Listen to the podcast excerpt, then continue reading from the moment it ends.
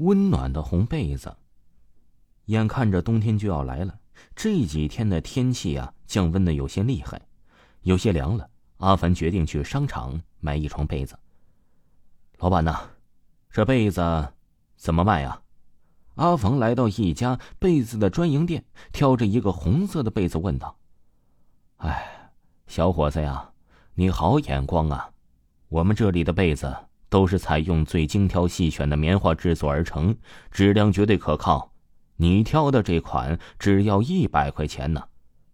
老板笑嘻嘻的介绍道：“价格还算公道。”阿凡买了下来。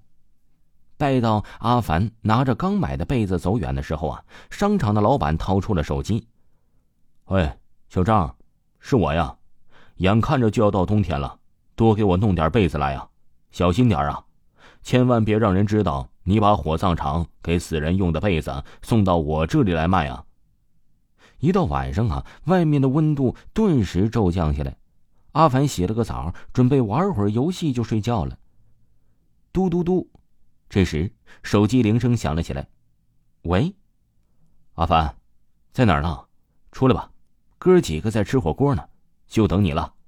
哥们小薇在电话那里说道：“不了，你们吃吧。”这一天出去太冷了，我在家玩游戏呢。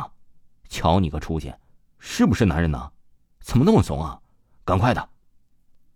阿凡实在不愿出去，这帮哥们一个个的都是喝酒的能手，阿凡可算是没少吃亏，就差呀没喝到医院去了。在哥们的再三邀请下呀，并且允诺不会劝酒，阿凡这才答应去了。阿凡呐，瞧你的速度，哥们几个都喝了好几圈了。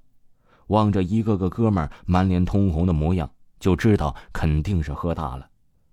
看你们一个个喝的，哎，阿凡感叹道：“你也喝，来，好哥们儿，走一个，是不是好哥们儿？”阿凡呐，给哥们儿个面子啊！今天呢，是哥们儿我升职加薪的好日子呀！果然还是免不了。经过一番劝呢，阿凡还是咬着牙灌了好几杯酒。嘿，这才对嘛！好哥们儿，好你个阿伟，又喝醉了！你这个醉鬼，醉死在外面吧，永远别回来了！阿凡甚是无奈，扶着哥们儿回去，没想到嫂子发了火。哼，你一个娘们懂什么？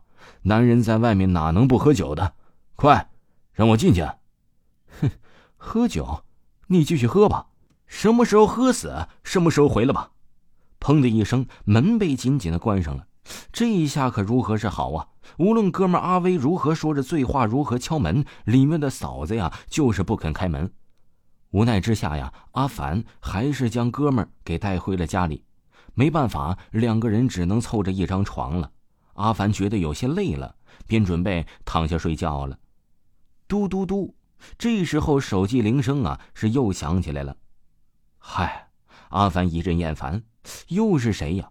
刚准备睡觉呢，拿过手机一看，是妹妹小雪打来的。喂，小雪啊，什么事啊？哥，爸住院了。爸住院了，到底怎么回事啊？阿凡顿时懵了。你又不是不知道，爸这人就爱喝酒，平时老妈无论怎么劝他，他也不听，这不到医院里来了吗？嘿，哥，你赶紧来呀，哥。